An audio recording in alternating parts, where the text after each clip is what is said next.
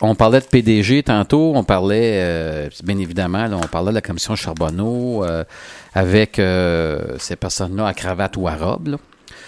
Comment qu'on peut expliquer leur succès? Comment. Parce que ces personnes-là, on s'entend, là. tu sais, quelqu'un qui tue, on l'amène en prison. Quelqu'un qui fait un crime. mais ces psychopathes-là, là, on les pince jamais, là. Puis ils sont dans. Ils vivent parmi nous. Oui. Alors, puis en plus, ils ont beaucoup de succès. Parce que si on parle d'entreprise, puis on voit des, euh, des PDG d'entreprise, c'est souvent des entreprises même qui vont être cotées à la bourse. Oui. Alors, comment qu'on explique leur succès? Ben, c'est ce à quoi s'est attardé certains auteurs pour expliquer puis dire attention. C'est pour ça qu'on va en retrouver plus dans la haute hiérarchie.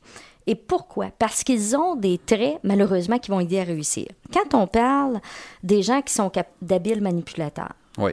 ils sont capables de convaincre. Ils vont mentir. Ils vont cacher de l'information. Mais comme j'ai dit tantôt, c'est des gens qui procrastinent pas, qui sont focus. Eux autres, ils prennent pas les choses personnelles. Tu sais, ils sont pas toujours dans leurs émotions. Fait que leurs émotions, là, c'est pas un frein pour eux. Ils en ont pas d'émotions. Alors, ça veut dire là, que tu prends une personne, tu veux fermer, tu es une grosse entreprise, tu veux fermer l'entreprise, tu prends ce gars-là ou cette femme-là, tu dis, ben, toi, toi, va-t'en à telle place, puis ferme-la l'entreprise, même s'il y a 200 employés. Femme, Absolument. enfant. Ça les empêche pas de dormir, eux autres, qu'à soir, euh, tiens, ils viennent d'annoncer à 200 personnes qui ont perdu leur job.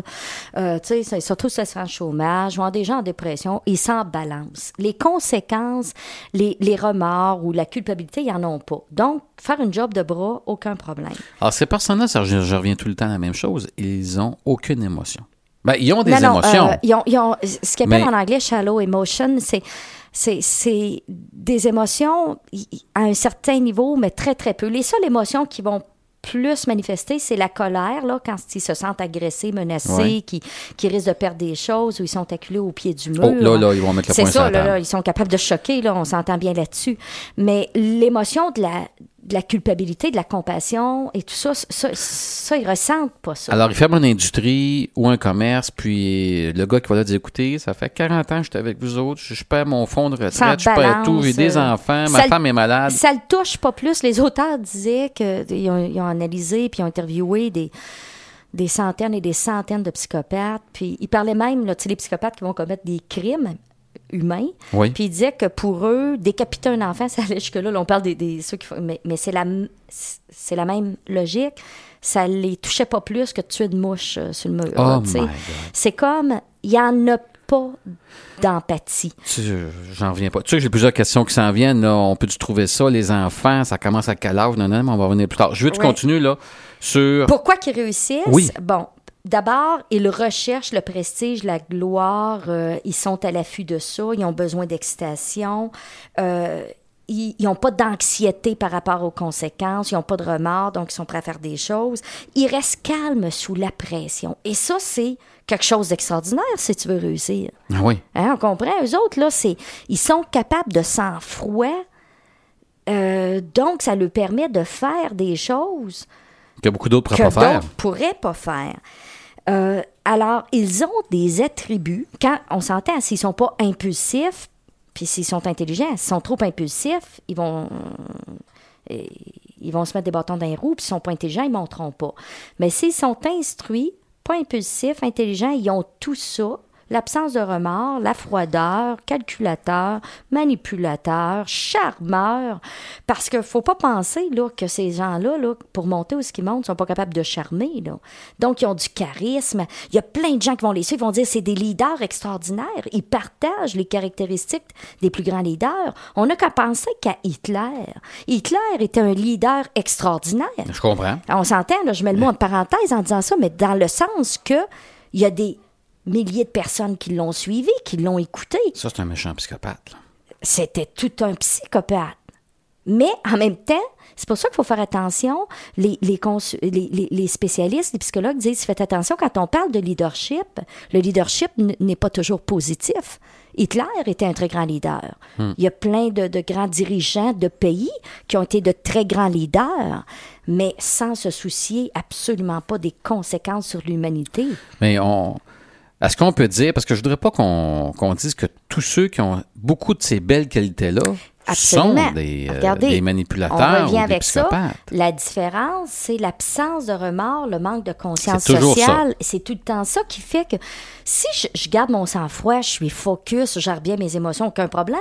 C'est quelle est l'intention de mes gestes? Hmm. Quand je porte un geste, est-ce que je tiens compte des conséquences que ça a sur les autres, sur l'environnement, sur la société? C'est ça qui va faire la différence? Que si je suis un dirigeant d'entreprise, j'aurai de l'éthique ou j'en aurai pas.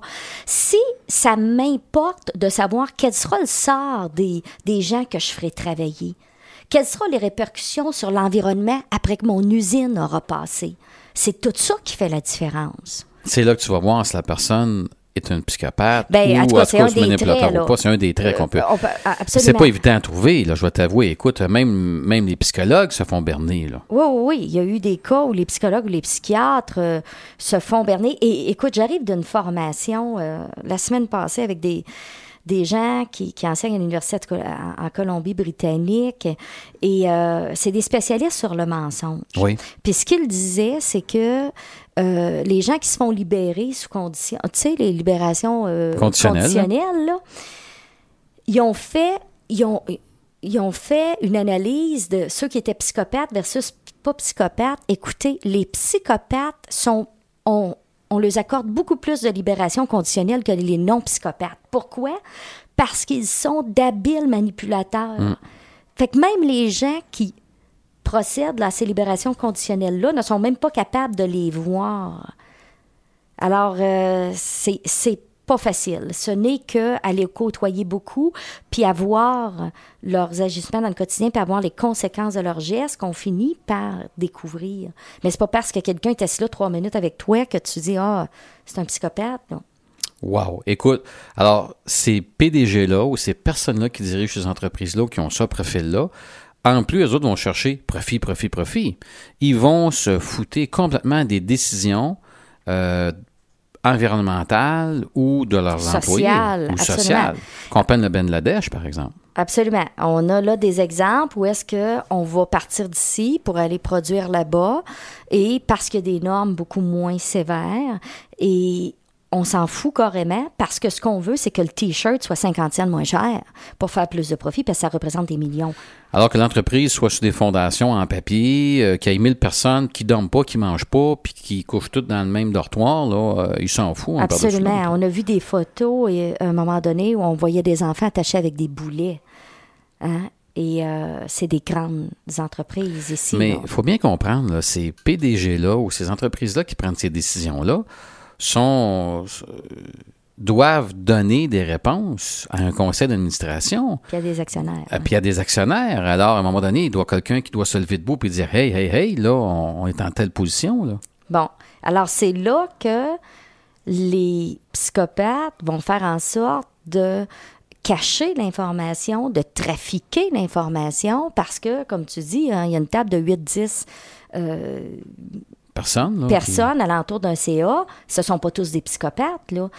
Euh, alors, ce sont des habiles manipulateurs. Ils vont manipuler l'information. Si on sait, par exemple, qu'il y a une région où, je sais pas, moi, le- ce qu'on est en train de faire, il y a des gaz toxiques qui peuvent nuire euh, euh, à la santé des gens, on va camoufler l'information, Ah, on va la filtrer. Ils vont dire seulement ce qu'ils veulent dire. Absolument. Je vois, je vois le temps filer, puis arrête. Je me souviens, tu m'en as un exemple d'un médecin, d'un. d'un euh, c'est un- psychiatre. un, psychiatre. Écoute, Oui. j'aimerais ça que tu m'en glisses un mot. Écoutez, parce que jusqu'où ça va, il faut bien comprendre que c'est c'est pas banal l'impact que ça a, que ce soit qu'on le voit comme si on Charbonneau, la corruption là, dans la construction, que ce soit dans les mairies, là, qu'est-ce qui se passe dans les municipalités, mais ça a des impacts partout. Un psychopathe, par exemple, dans le monde médical, c'est-à-dire dans le monde de la recherche, dans les compagnies pharmaceutiques. On s'entend, les psychopathes vont là où il y a de l'argent à faire. Oui. Les possibilités d'argent, c'est pour ça qu'on en retrouve beaucoup en droit, en politique, en finance, Mm-hmm. entre autres. Là.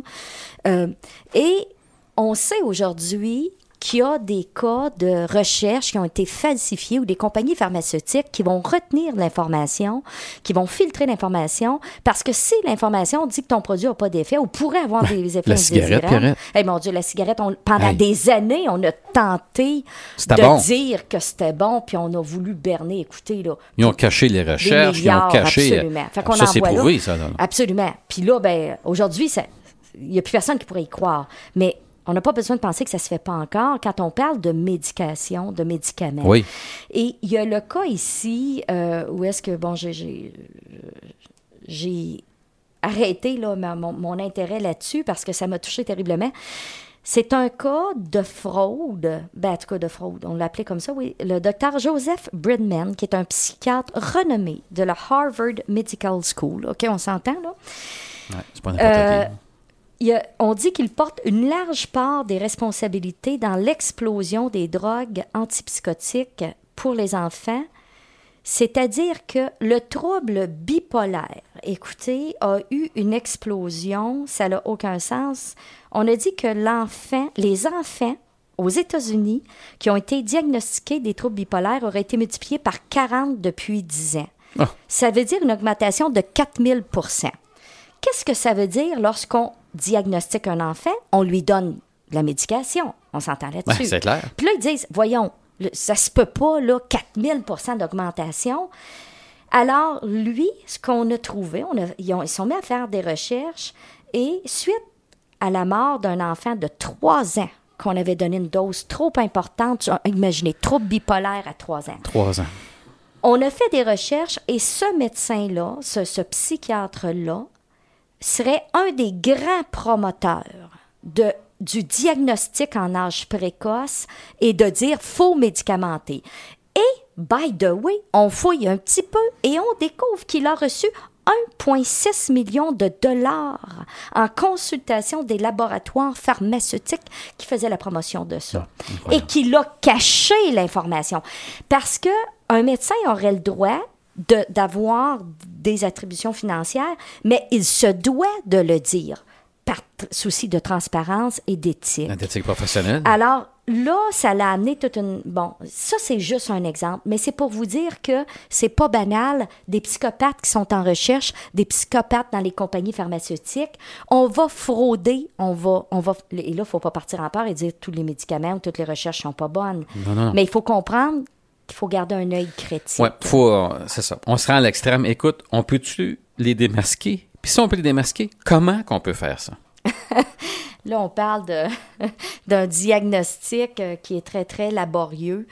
Euh, les démasquer, euh, il y a des tests pour ça, mais il y a des psychologues qui sont formés expressément pour ça. Euh, il y a le checklist de Robert Hare. Euh, bon, c'est... il faut comprendre un peu le fonctionnement, mais on peut voir, comme je vous ai dit tantôt, de voir des grandes manifestations. Sans dire, on n'est pas là pour faire un diagnostic, mais si on s'aperçoit que la personne n'a pas de remords, qu'elle a une conduite douteuse, euh, qu'elle prend des décisions, qu'elle ment, qu'elle trompe, qu'elle triche. euh, On peut ce déjà des commencer à se poser des questions. indicateurs.